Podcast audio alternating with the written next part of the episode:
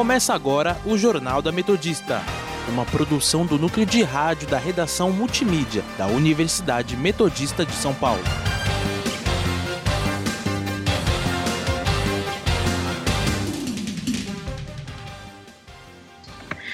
Boa tarde, eu sou Amanda Caires, agora são 5 e 2 e está começando o Jornal da Metodista. Aqui comigo hoje está Guilherme Caetano. Boa tarde, Guilherme. Boa tarde, Amanda. Boa tarde, ouvintes. Você pode nos seguir pelo Instagram, arroba portal rronline ou arroba Sônica Metodista. Estamos também na Rádio Sônica pelo Spotify e agora no perfil da Rádio Sônica no YouTube. Vamos agora com as principais notícias desta quarta-feira, 21 de outubro de 2020. E no nosso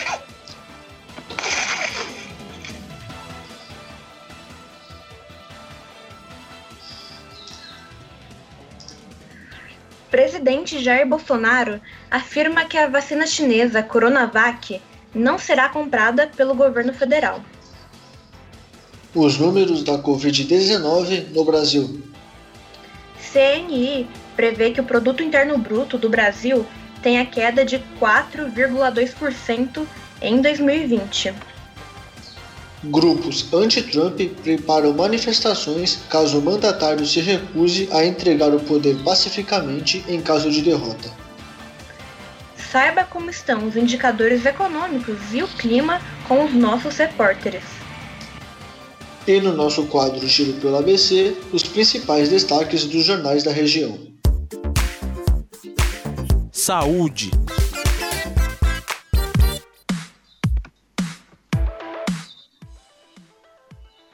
Brasil tem 154.906 mortes pelo novo coronavírus, segundo a última atualização feita pelo consórcio de veículos de imprensa, a partir de dados das secretarias estaduais de saúde. Já em números de infectados, o país tem 5.276.942 casos confirmados. Nas últimas 24 horas, 662 novas mortes foram notificadas, com uma média móvel de 543 óbitos diários na última semana, o que representa uma variação negativa de 13% quando comparada à semana anterior. São Paulo, o estado com maior número de casos, acumula mais de 1 milhão e 68 mil contaminados com a Covid-19. Já o Grande ABC contabiliza 2.756 mortes e 73.543 registros confirmados. E nas últimas 24 horas, a região teve seis novos óbitos e 206 registros da doença.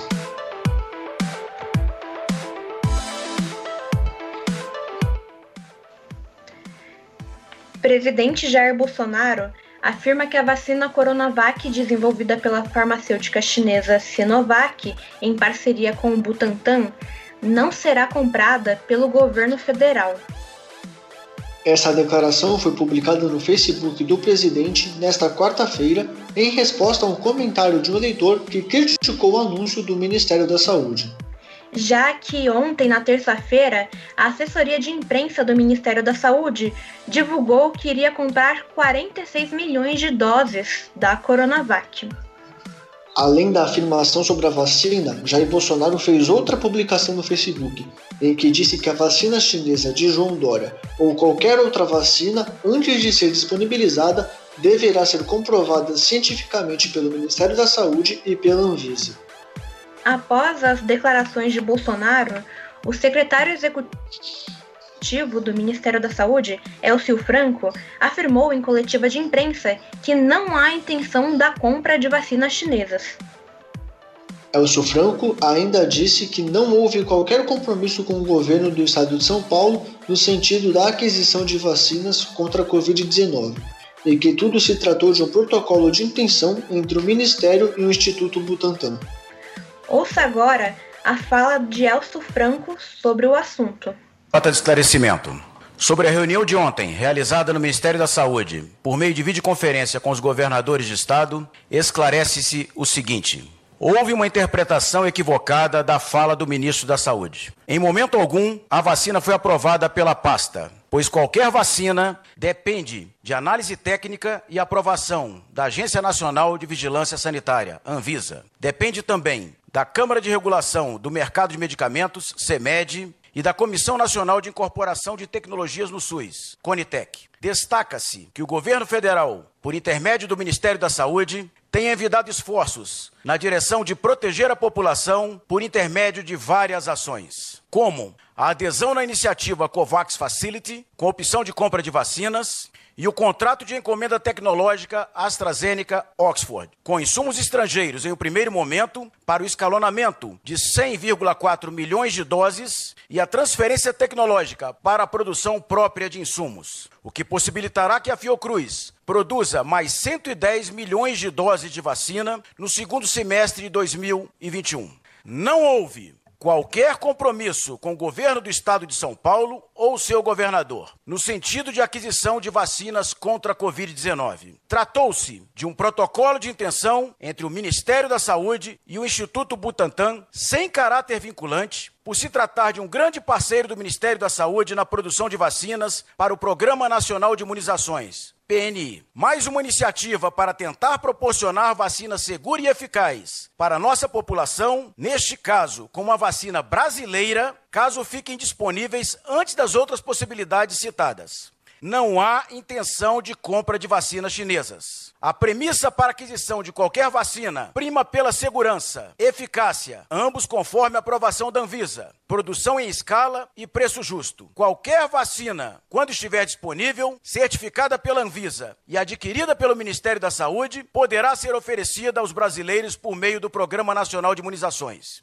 E no que depender desta pasta, não será obrigatória.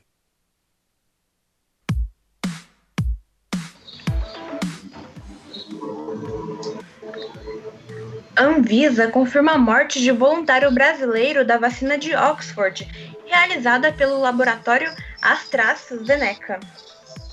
Em nota, a Anvisa confirmou que recebeu um relatório formalmente e os dados da investigação realizados pelo Comitê Internacional de Avaliação de Segurança foram compartilhados com a agência.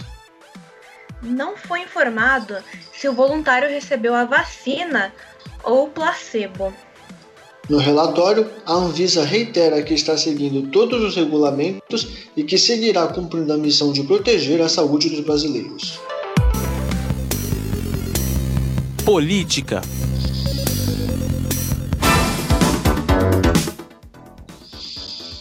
O governador de São Paulo, João Dória, afirma que não importa a origem da vacina com, para a imunização contra a Covid-19, mas sim se ela é eficiente ou não. A declaração foi dada nesta quarta-feira em uma coletiva de imprensa no Senado durante uma visita a Brasília. O governador fez a afirmação ao ser questionado sobre a possibilidade de o governo federal descartar milhares de doses da vacina chinesa. Na avaliação do governador, é a vacina que vai salvar a todos, não é nem a política nem a ideologia. Dória também fez um apelo ao presidente Jair Bolsonaro e pediu que ele tenha, nas palavras dele, grandeza e que lidere o Brasil em relação ao enfrentamento da pandemia.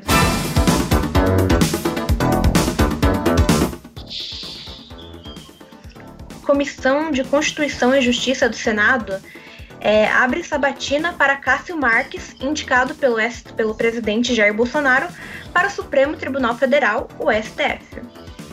A sabatina iniciou por volta das 8 horas da manhã desta quarta-feira e a previsão é que o evento tenha duração de 10 a 8 horas. A sabatina é uma das etapas obrigatórias para assumir o cargo no STF, e os outros requisitos são ter mais de 35 anos ou menos de 65, notável saber jurídico e reputação ilibada. Cássio Marques também precisa ter o nome aprovado no Senado com apoio da maioria absoluta.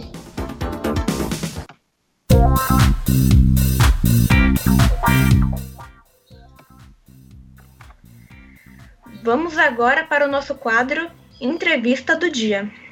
Olá, ouvintes da Sônica. Eu sou a Beatriz Mirelli e a conversa de hoje é com o publicitário Paulo Lui presidente do Sindicato das Empresas Exibidoras Cinematográficas no estado de São Paulo.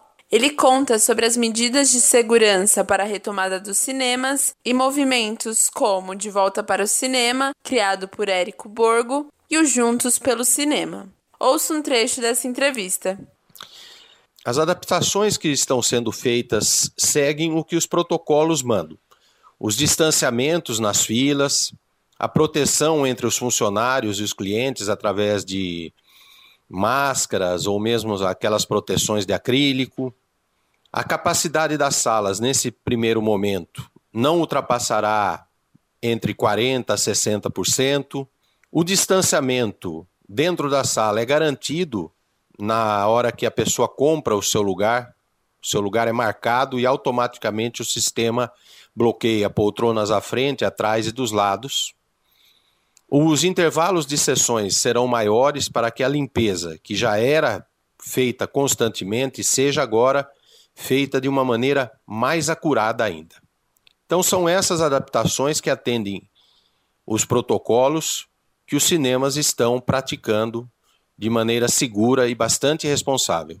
Acho que é preciso deixar bem claro que os cinemas sobrevivem de um grande fluxo de pessoas, porém de forma absolutamente organizada. Aglomerações a gente vê no transporte público, por exemplo, trens, ônibus, metrôs, né, onde as pessoas ficam apinhadas umas em cima das outras, em hospitais públicos, repartições públicas. Os cinemas recebem um grande fluxo de pessoas, porém de forma absolutamente organizada. Você jamais vai ver uma sala de cinema, por exemplo, com capacidade para 200 espectadores receber 300, 350. Isso não acontece. Nós acreditamos que, podendo reabrir, atendendo os protocolos de segurança e higiene que as autoridades fizeram, e contando com a retomada dos grandes lançamentos, o setor deverá, sim, em 2021, recuperar uh, o movimento que vinha tendo até então. Esse foi um trecho da entrevista com Paulo Lui, presidente do Sindicato das Empresas Exibidoras Cinematográficas no estado de São Paulo. Para acessar essa conversa na íntegra, basta entrar na Rádio Sônica pelo Spotify. Eu sou a Beatriz Mirelli e até a próxima. 5 e 15. Fique agora, fique agora com a nossa reportagem.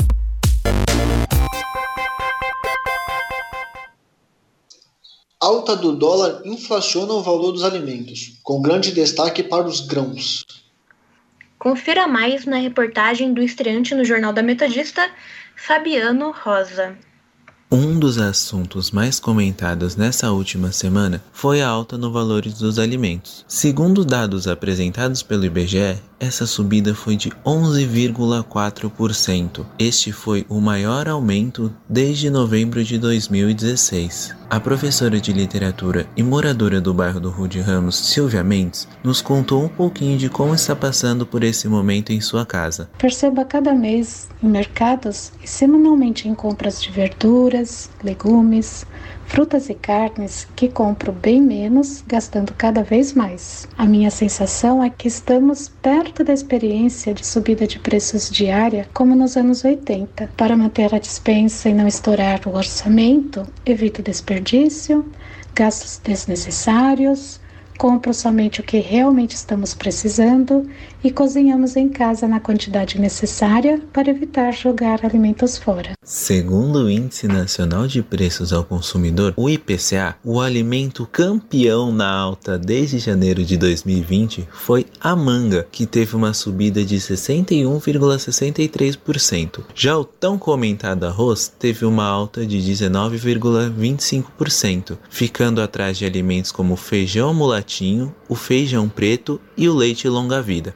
Mas vocês sabiam que a alta do preço dos alimentos dentro do supermercado também tem muito a ver com a alta do dólar? É o que explica a nossa economista Giuliana Siqueira. Como o Brasil tem essa parte da economia de commodities e é regulado pelo comprador, né? Comprador, a China e a Índia tiveram uma queda na produção, precisam importar, a moeda do Brasil está fraca, o dólar está alto, então pro produtor brasileiro compensa é, ele exportar, porque ele acaba ganhando muito mais. E para quem está importando para a China, para a Índia também compensa, porque a, a nossa moeda está desvalorizada. Juliana também nos explicou o motivo do valor do arroz ter sido mais sentido e o mais comentado pelos brasileiros, embora a alta dele não tenha sido a maior. É, os governos, eles têm essa reserva de grãos. O feijão, muito difícil, porque ele dura até uns três meses. Já com os três meses ele perde a qualidade, diminui o preço,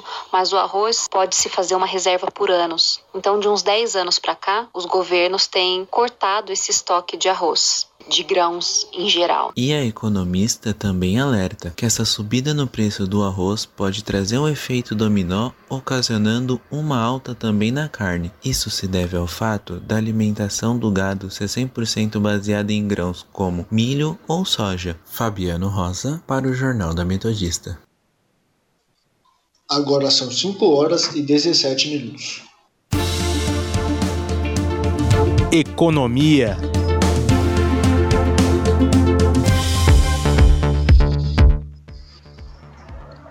Confederação Nacional da Indústria, a CNI, prevê que o produto interno bruto do Brasil tenha queda de 4,2% em 2020.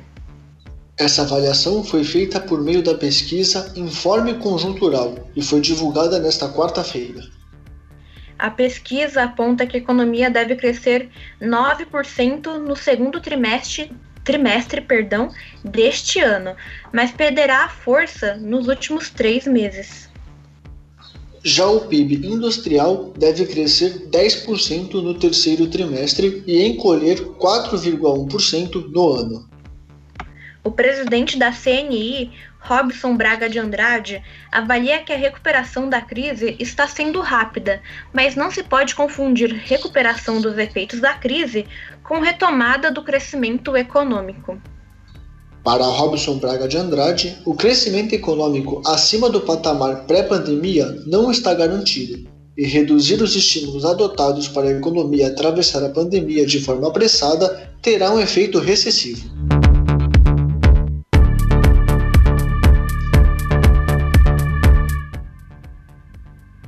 Fundo Monetário Internacional, o FMI, vê tombo maior da economia da Ásia em 2020 e alerta também para os riscos da pandemia. O FMI espera uma queda de 2,2% neste ano, 0,6% maior que o esperado devido à grande queda econômica causada em países como Índia, Filipinas e Malásia. Embora o FMI acredite em uma recuperação acima do esperado para 2021, o fundo também alertou que a retomada será lenta e desigual, com países mais dependentes do turismo sofrendo golpes mais duros. Essa previsão de crescimento econômico do FMI para 2021 é impulsionada pelos fortes crescimentos de China, Estados Unidos e países da zona do euro. Em um relatório publicado sobre a região Ásia-Pacífico nesta quarta-feira, o Fundo Monetário alertou que o medo da infecção e as medidas de isolamento social estão diminuindo a confiança do consumidor e manterão uma baixa atividade econômica até que uma vacina seja desenvolvida. O relatório também afirma que, mesmo com o impulso liderado pela China, o fraco crescimento global, o fechamento de fronteiras e as tensões comerciais pioraram as perspectivas de uma recuperação lideradas pelo comércio. Indicadores econômicos.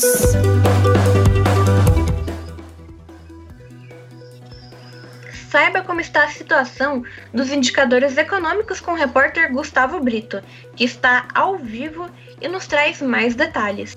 Boa tarde, Gustavo. Boa tarde, Amanda. Boa tarde, Guilherme. E boa tarde, ouvinte. Hoje o Ibovespa iniciou em baixa, no horário de abertura, 10 da manhã, na média dos 100 mil pontos. Durante o dia, a bolsa chegou na marca dos 101 mil pontos, mas fechou nos 100 mil, com uma valorização de 0,30%. No âmbito internacional, as ações europeias recuaram pela terceira vez consecutiva nesta quarta-feira, por conta da possível segunda onda de contaminação da Covid-19.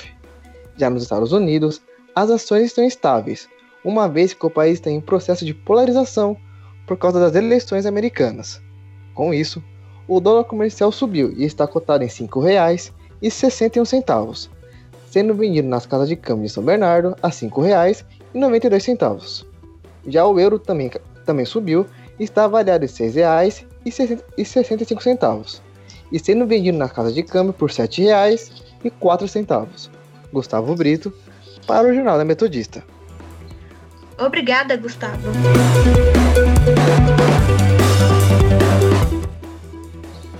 Vamos agora para um rápido intervalo, mas não saia daí porque já já a gente volta com mais notícias. Estamos apresentando o Jornal da Metodista. Coronavírus. O que você precisa saber e fazer. O coronavírus é um vírus que causa doença similar a uma gripe. Ele é transmitido pela saliva, espirro, tosse ou aperto de mãos. Os sintomas são febre, tosse ou dificuldade de respirar. Para se prevenir, lave as mãos com água e sabão ou álcool em gel. Cubra nariz e boca ao espirrar ou tossir. Mantenha os ambientes ventilados e evite aglomerações se estiver doente. Caso apresente os sintomas, ligue 136 ou procure uma unidade de saúde. Ministério da Saúde, Governo Federal. Eleições 2020. Atenção para as mudanças do processo eleitoral de 2020, eleitor.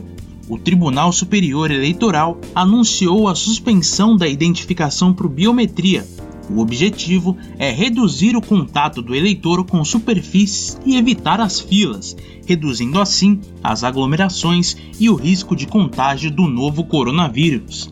Nesse ano, por conta da pandemia, quem tiver que justificar o voto deve fazer pelo aplicativo e-título até 14 de janeiro para ausência no primeiro turno e 28 de janeiro para ausência no segundo turno.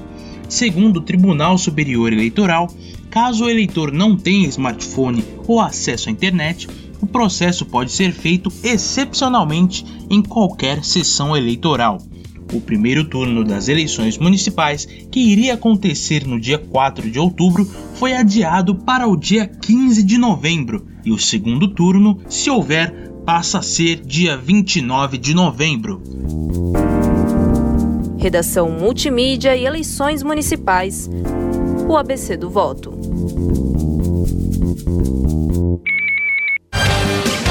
Voltamos a apresentar o Jornal da Metodista. Agora são 5 e 24. Internacional.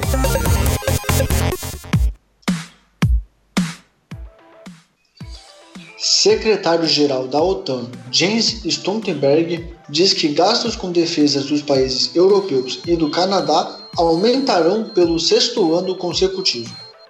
Stoltenberg declarou em entrevista coletiva, na véspera de uma reunião da OTAN, que a medida de gastos aumentou em 4,3% e espera que essa tendência continue.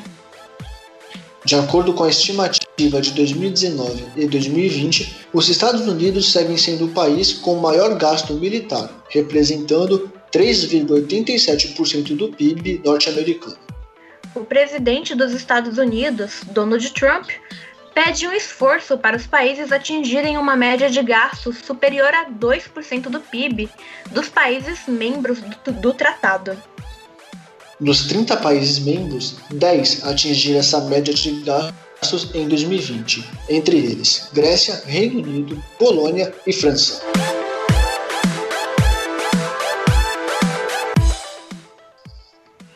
Grupos anti-Trump começam a preparar manifestações caso o atual mandatário norte-americano se recuse a entregar o poder pacificamente e caso de derrota nas urnas.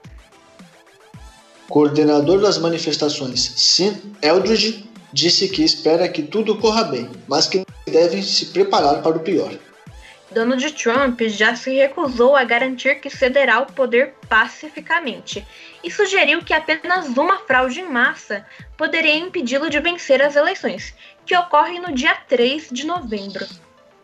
A coalizão Protect the Results, no qual Eldridge é um dos líderes, preparou cerca de 250 manifestações espalhadas por todo o território norte-americano.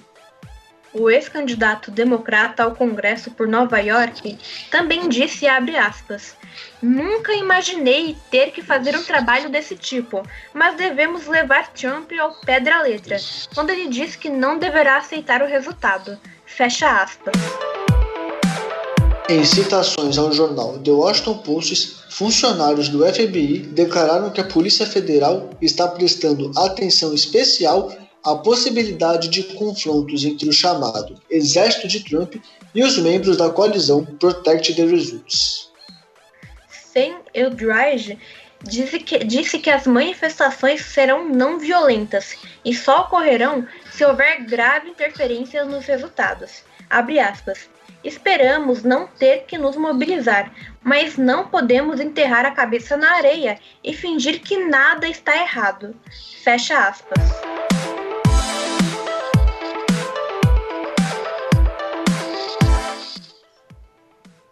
A Rádio Sônica está participando da cobertura das eleições de 2020 na região do ABC. E a partir de hoje, você, caro ouvinte, vai ouvir notícias relacionadas ao tema.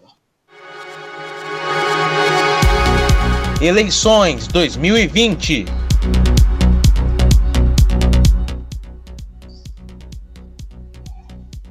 Cinquenta e cinco candidatos do Grande ABC estão impugnados pelo Tribunal Eleitoral de São Paulo. De, perdão, Tribunal Regional Eleitoral de São Paulo. Nesta lista, seis dos candidatos estão concorrendo à prefeitura dos municípios da região. Em Mauá, dois candidatos à prefeitura estão com algum processo de impugnação, e eles são Donizete do Braga, do PDT, e Vanessa Damo, do MDB. No Rio Grande da Serra, a cidade conta com 30 nomes impugnados, entre eles os candidatos a prefeito Claudinho da Geladeira, do Podemos, e o Zé Teixeira, do PSL. Já Diadema conta com, conta com 11 inaptos, e entre eles a candidata a vice-prefeita, professora Andréia Grifo, do PSL. Nas outras cidades da região, o número de inaptos é menor, e as únicas cidades que não contam com candidatos impugnados são São Bernardo e São Caetano. Previsão do tempo.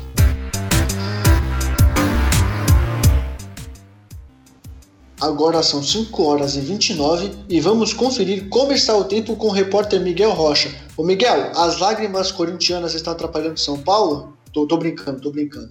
Boa tarde. boa tarde, Gustavo. Boa tarde, Amanda. Boa tarde, ouvinte. Não estão atrapalhando, não. O que está atrapalhando mesmo, se você não gosta, é a chuva, né? Ontem choveu, anteontem também. É, a previsão de hoje é que chova à tarde e à noite também, chance de 67%. Hoje, te, hoje o tempo aí, segundo o Climatempo, em São Bernardo, teve aí uma previsão de é, 17 graus a mínima e 25 a máxima, com ventos a 11 km por hora e com muitas nuvens no céu. Já para amanhã, dia 22, é, vai ser um pouco parecido com hoje, né? Muitas nuvens o dia todo, mas sem chance de chuva. Nuvens de manhã, à tarde e à noite um sol abre amanhã e à tarde, e à noite sem chance de chuva, com previsão de mínima de 16 graus e máxima de 25. Eu volto com vocês aí. Muito obrigado pelas informações, Miguel.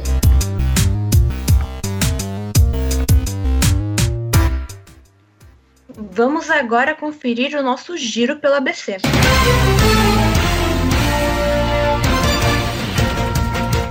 Diário do Grande ABC. No Congresso, Dória pede que Bolsonaro respeite Pazuello e posa com Coronavac. Repórter Diário. Após mais de 10 anos, piscinão Jabuticabal deve começar a sair do papel. ABC do ABC. Ribeirão Pires dá sequência à imunização contra a polio e campanha de multivacinação. ABC Repórter. Cervejaria Madalena retoma agenda de eventos. Rude Ramos Online. Bancos de leite humano sofrem queda de doações durante a pandemia.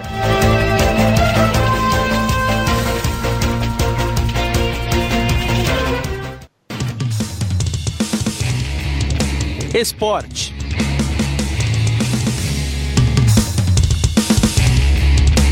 Na noite de ontem, dia 20, começou a última rodada fa da fase de grupos da Libertadores da América.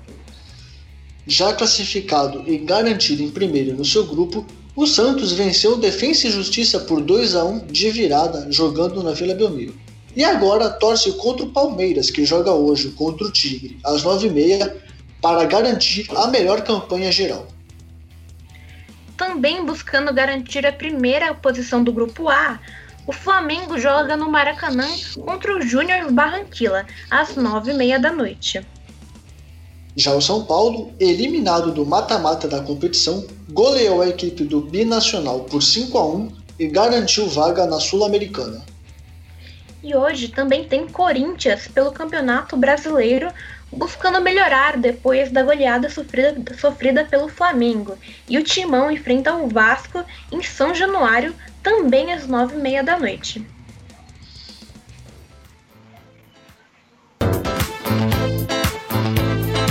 Cultura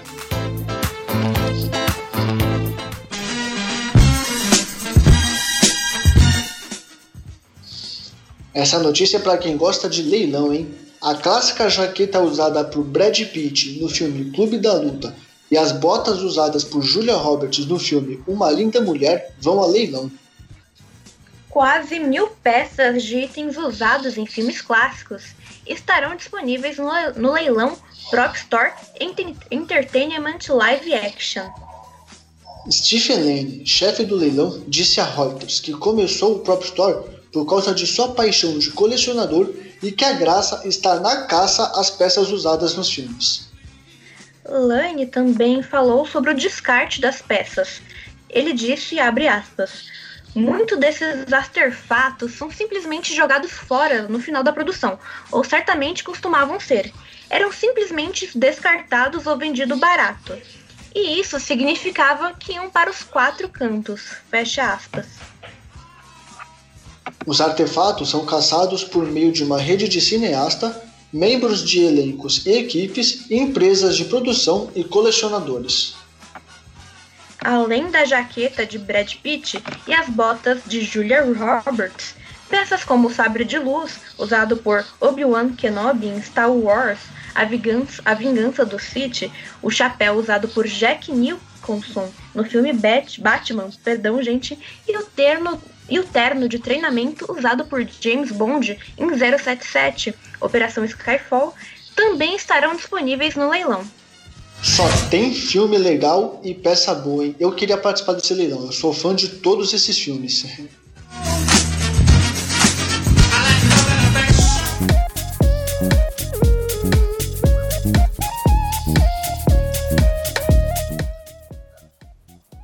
E termina aqui mais uma edição do Jornal da Metodista. O jornal vai ao ar ao vivo todos os dias às 5 horas da tarde e reprisa às 9 horas da noite. E você, ouvinte, pode continuar nos acompanhando pelo Instagram, arroba portal ou arroba Sônica Metodista. E não se esqueça também que a Rádio Sônica está na Podosfera. Além do Mixcloud, você pode nos ouvir no Spotify, Deezer, Google Podcasts, Pocket Casts, Radio Public, iTunes, Overcast, Castro e agora também no canal da Rádio Sônica no YouTube. Para mais informações, acesse o nosso portal através do endereço www.metodista.br barra rronline.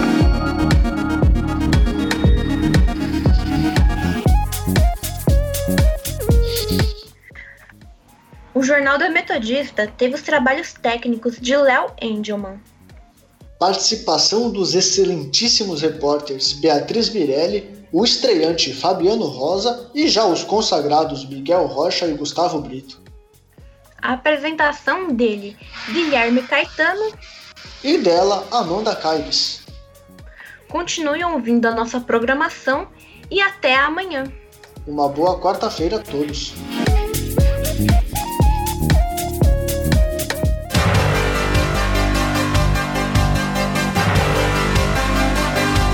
Fica por aqui o Jornal da Metodista, uma produção do núcleo de rádio da redação multimídia da Universidade Metodista de São Paulo.